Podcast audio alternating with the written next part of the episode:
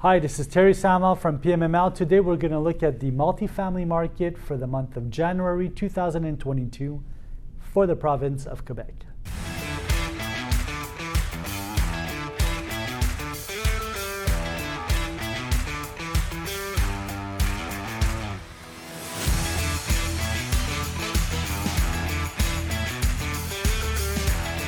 Starting off strong in January 2022 with a high transactional volume for the greater area of Montreal.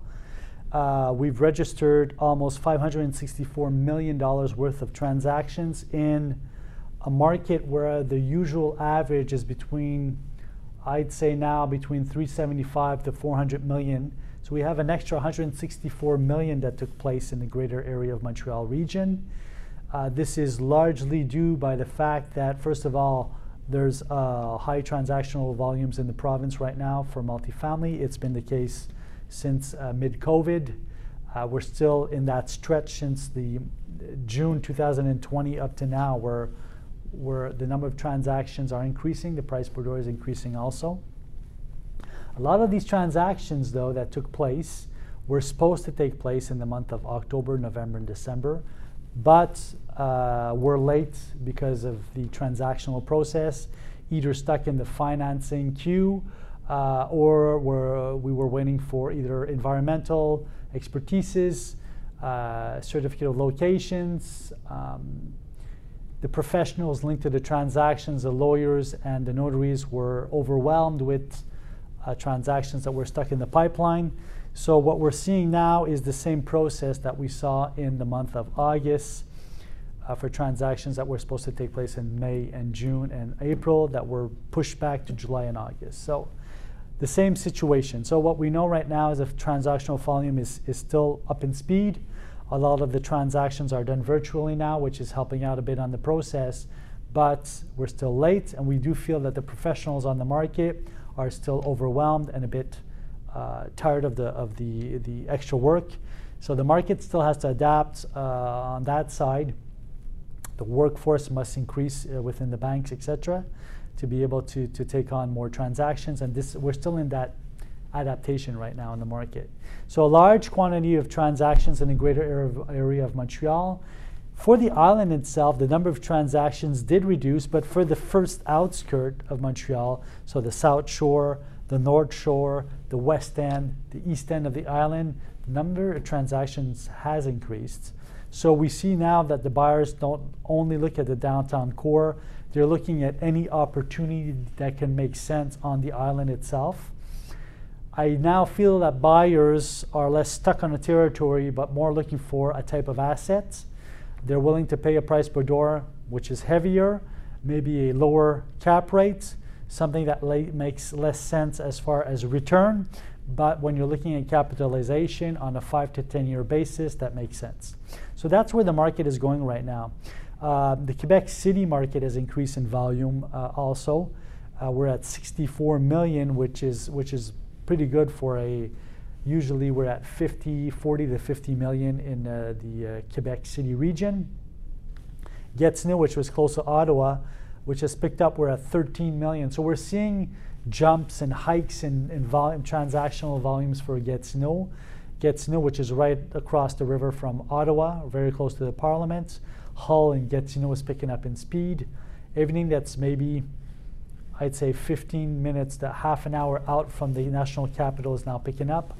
Uh, we've seen all during 2021 a large quantity of transactions for land that's been sold. A lot of new buildings are being built, new multifamily buildings are being built in that area. And now we're seeing a pickup in speed in the sale of uh, multiplexes, multifamily uh, property in that region. So, what happened there is that the price per door has been increasing with the hike in construction costs on the pieces of land, which is picking up and pulling on the values uh, in the Gatineau region and the Hull region for apartment buildings which is very interesting. And now we're seeing transactions closing that have been on the table for the past six to nine months and that are not closing. And I'm going to be very curious to see if this tendency is going to continue and the rest of 2022. My little finger says yes. Let's see what happens. Uh, Sherbrooke, also a very uh, good transactional volume. We're at 14 million for Sherbrooke, which is very good. Once again, in Sherbrooke, we're dealing with transactions that are now late that were supposed to take place in. Uh, if I'm looking at my statistics here in Sherbrooke, uh, the the delay is um, Sherbrooke is less late in transactional volume than the rest of the province. So, you know, we were at 39 million in October. We went down to 11 million, down to 5 million, and now we're up to 14 million. The standard Sherbrooke market uh, in 2021 was about 11 million. So, which means that uh, some transactions that we're seeing that are taking place in Sherbrooke in January were supposed to take place in December, but of course the notaries, the lawyers, etc., the banks were late in their processes. So now we are now transacting. So what we see is the multifamily market is still very strong. We're estimating a, a pretty important year in 2022. Um, a lot of people are, are talking about like a post-war uh, economy coming into place. I could, I could feel that also, seeing that there's still large potential of increase in value uh, for multi-family uh, property in the province of Quebec. The province of Quebec is still under speculated, is very metropolitan also in, in, its, uh, in its nature. If you're looking at Montreal, Quebec City, um, Sherbrooke a little bit less, but yet no. So it's very metropolitan. So it's, it's a market that's very close also to New York, etc. So we're seeing money being pumped in from uh, New York right now into Montreal. Purchases being done in the downtown core, which is increasing the price per door, uh, compressing the cap rates, influencing the parallel markets, uh, and, and there's a little hike in price going there also. So once the offer and the demand stays as is, even if the interest rates has have risen, I'm still seeing that hike in transactional volume still taking place. Why? Because there's a lot of liquidity available in the market right now. So even though the interest rates have gone up, a lot of people have refinanced assets at lower interest rates and have that money available. And depending on what program they are under, uh, for example, if they're, they've refinanced with the CHMC, the CHMC would ask them to refi, uh, either re-inject into an existing building uh, the equity that they've pulled out of the, uh, of the, of the buildings that they had, or to purchase something new or to buy a new, a new asset or existing asset. And that's what people are doing right now. Now, January is special because I've seen, I'm seeing a lot of transactions take place outside of the downtown cores, but in different regions. For example, we have a transaction that is taking place in Sept-Îles. If you don't know Sept-Îles, uh, but if you visualize the province of Quebec and you see the river, St. Lawrence River, going out, uh, eventually, St. Lawrence River gets very, very wide uh, when you go east of Quebec City, and uh, even when you go past uh, a good, a good, a good distance up north, you fall into Sept-Îles. Sept-Îles is a small city. Its economy is mining and port activity. And a lot of the port activity, most of it is linked to mining. So what happens is whatever comes out of the mines goes onto ships, and those ships either go out of Canada or uh, most of the ships are going out of Canada right now. And most of what's going out is iron ore and, and main materials like that, which are taking out of our, our undergrounds and uh, from the mines that are up north and coming through the port. And what's particular with the Sept-Îles port is uh, the port is very deep there. So very large ships can come straight from the ocean and park into the Sept-Îles port, pick up all of the material, pick up that extra rate, sink down, and still have enough space to maneuver out and go back uh, out uh, through the St. Lawrence River and then uh, uh either cross Atlantic, uh, Atlantic or go to the States, etc. So the port activity is very high. The vacancy rate in Sept-Îles right now is zero. Uh, if you're looking for a good apartment there, you're not going to find one. If you want to buy a house in Sept-Îles, the prices have risen. Sept-Îles is a very small territory. There's, a, there's an airport, there's a port, there's a commercial center, and then you have housing, and the rest, there's nothing outside of that. Um, so I would probably be not surprised to see new dwellings being built in Sept-Îles. This portfolio that sold was of a large size. Uh, in Sept-Îles, there's a lot of large property owners that own a lot of property. A lot of them own 500, 600, 700 doors. There's uh, not many uh, small property owners that own multifamily uh, buildings. This one here uh, owns, the seller owns 500 doors, a little bit all over uh, the province of Quebec, and sold to another owner that owns about 400 doors, uh, mostly in the region of the capital region of downtown Quebec, which is where the parliament is in Quebec City. Uh, so that's where he owns most of his assets. And it was only natural for him to pick up this asset on that side. And what's interesting here is that we have uh, 246 doors that were sold, 22 buildings, a lot of five and a halfs, a lot of four and a halfs. And most of that was uh, cottages, but that were rented. So many cottages, like two, three floors high, in a multifamily building that were rented out, and that's a particular asset for that area because if you're if you're working in mines and you can't find a home to buy, well, if you could have a, a, uh, a, an apartment that's on two or three floors, it makes a lot of sense. So it's basically like small houses uh, that were sold, and of course some buildings. The assets were sold heated. That means that the tenants in that area, it's, it's much colder in Sept-Îles. It's up north. So a lot of the tenants like to have the hot water included into their charges. Some like to have the heating. So if you have the energy costs included into the rents, it makes a lot of sense. And for the tenants, it keeps the rent stable for one year. Your energy costs are stable. So it makes a lot of sense. Large transaction, uh, $26 million worth in total, uh, close to $106,000 per door, which is on the high side for that region because the average is between 65,000 per door to 70,000 per door in that area. And this is going to completely change the nature of transactions that are going to take place in Sept-Îles. Um, a transaction now, I'm going to bring you to Quebec City. In Quebec City, on the south shore of Quebec City, you have what we call Lévis, which is a city which is right across the river, a little bit like what you would have in Ottawa versus Gatineau. You just cross the bridge. Same thing, the bridge is larger, of course, in Quebec City. Uh, so Lévis has picked up much in value. I remember when I begin, uh, began in my career, uh, Lévis was not that popular. But now being uh, that close to Quebec City and the fact that now they're building a lot of new assets in Quebec, uh, new buildings at high rent values, it makes it that a lot of the tenants are looking to go towards Lévis. Here we have an asset, we have a portfolio that sold close to 19,700,000. 185 doors, closely about 186 doors actually, a little less than $106,000 per door, which was a very good price. Um, now, a lot of these assets are very, very large. Are large buildings, uh, three stories above ground, one story for the basement. Most of them were renovated already. Very uh, interesting asset to buy. Uh, very close to also uh, accommodations, uh, transportations, and everything that has to do with commercial for tenants if they want to go buy something, etc. A lot of a lot of commercial activity in that area.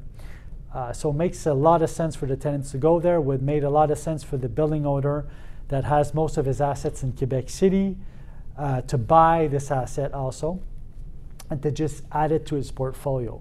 So very nice transaction here. Um, very typical of what I'm seeing in the market these days. Uh, I'll bring you now to Saint-Jean-sur-le-Richelieu, which is south of Montreal, say a good 45 minutes uh, from downtown by highway. Um, it's on the south shore, and it's in a city where we have a large military base, uh, the Saint Jean military base, which is an Air Force base, Canadian Air Force base. Uh, there's also hospital amenities. Uh, there's a large industrial uh, district in that area. And uh, we have a, a portfolio that's sold very, very close to, uh, in the downtown of Saint Jean, which is mostly apartment buildings, some commercial access. We have the hospital there. And this asset sold very, very close to the hospital. Uh, a company that owns most of his assets in Saint Jean, some in Montreal, some on the south shore of the Champlain Bridge, which is close to downtown Montreal also, that's selling to this investor, a younger uh, investor that's been very aggressive in the market, meaning in the sense that he's been purchasing a lot of buildings uh, in the past years. Always looking at the opportunity. First of all, looking at the area. I remember in the beginning of his career, he was more specific on I want something close to the downtown core and specific areas. And now I feel that he's at another, another point in his career where he sees the opportunity of buying potential in a district. So once it's an urban area, uh, it makes sense for him to purchase. This individual has more than a thousand doors, um, has a very, very good reputation on the market, is a good closer for us real estate brokers. Um, and this asset made a lot of sense because we're talking about five buildings, about 150 doors, sold to about close to 146,000 per door, which is more on the high end for uh, for the Saint Jean area. But when you're looking at the opportunity to increase the rents that this these assets have, the fact that they're very close to one another, uh, they have an in-ground pool. Some some buildings have ele- elevators, indoor garages, outdoor parking spaces. It just made sense to buy this uh, this asset and to control the rental value in that area. And knowing this buyer is probably going to do renovations in the units, and a lot of the tenants in the area uh, have non renovated units. So it's going to make the asset very, very um, a, a, good opportunity for tenants to go move in there, a good opportunity maybe for the owner to get rid of less paying tenants and to upscale the value in rents. Interesting transaction. Um, just a one little point also is that these these buildings are concrete and there's not much concrete for sale in that area. So good transaction. Now I'm going to bring you back to Lévis. I don't usually speak about Lévis and I don't usually speak about transactions that are outside of downtown the downtown cores because that's where our most interesting transactions to convey to the market are. But in this case, I must insist on the fact that Lévis is picking up a lot in value, like other secondary major cities in the province of Quebec, for example, Sherbrooke, Gatineau, Two Rivers, etc.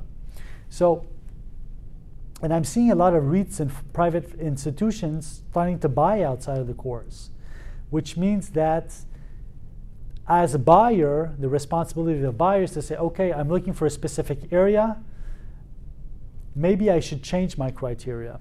And when I'm, I'm looking at the buyers that have made the most money in the past few last years that have most assets these days are the buyers that are always remodeling their model. Taking the model that exists and saying, is, is that model the right model for me?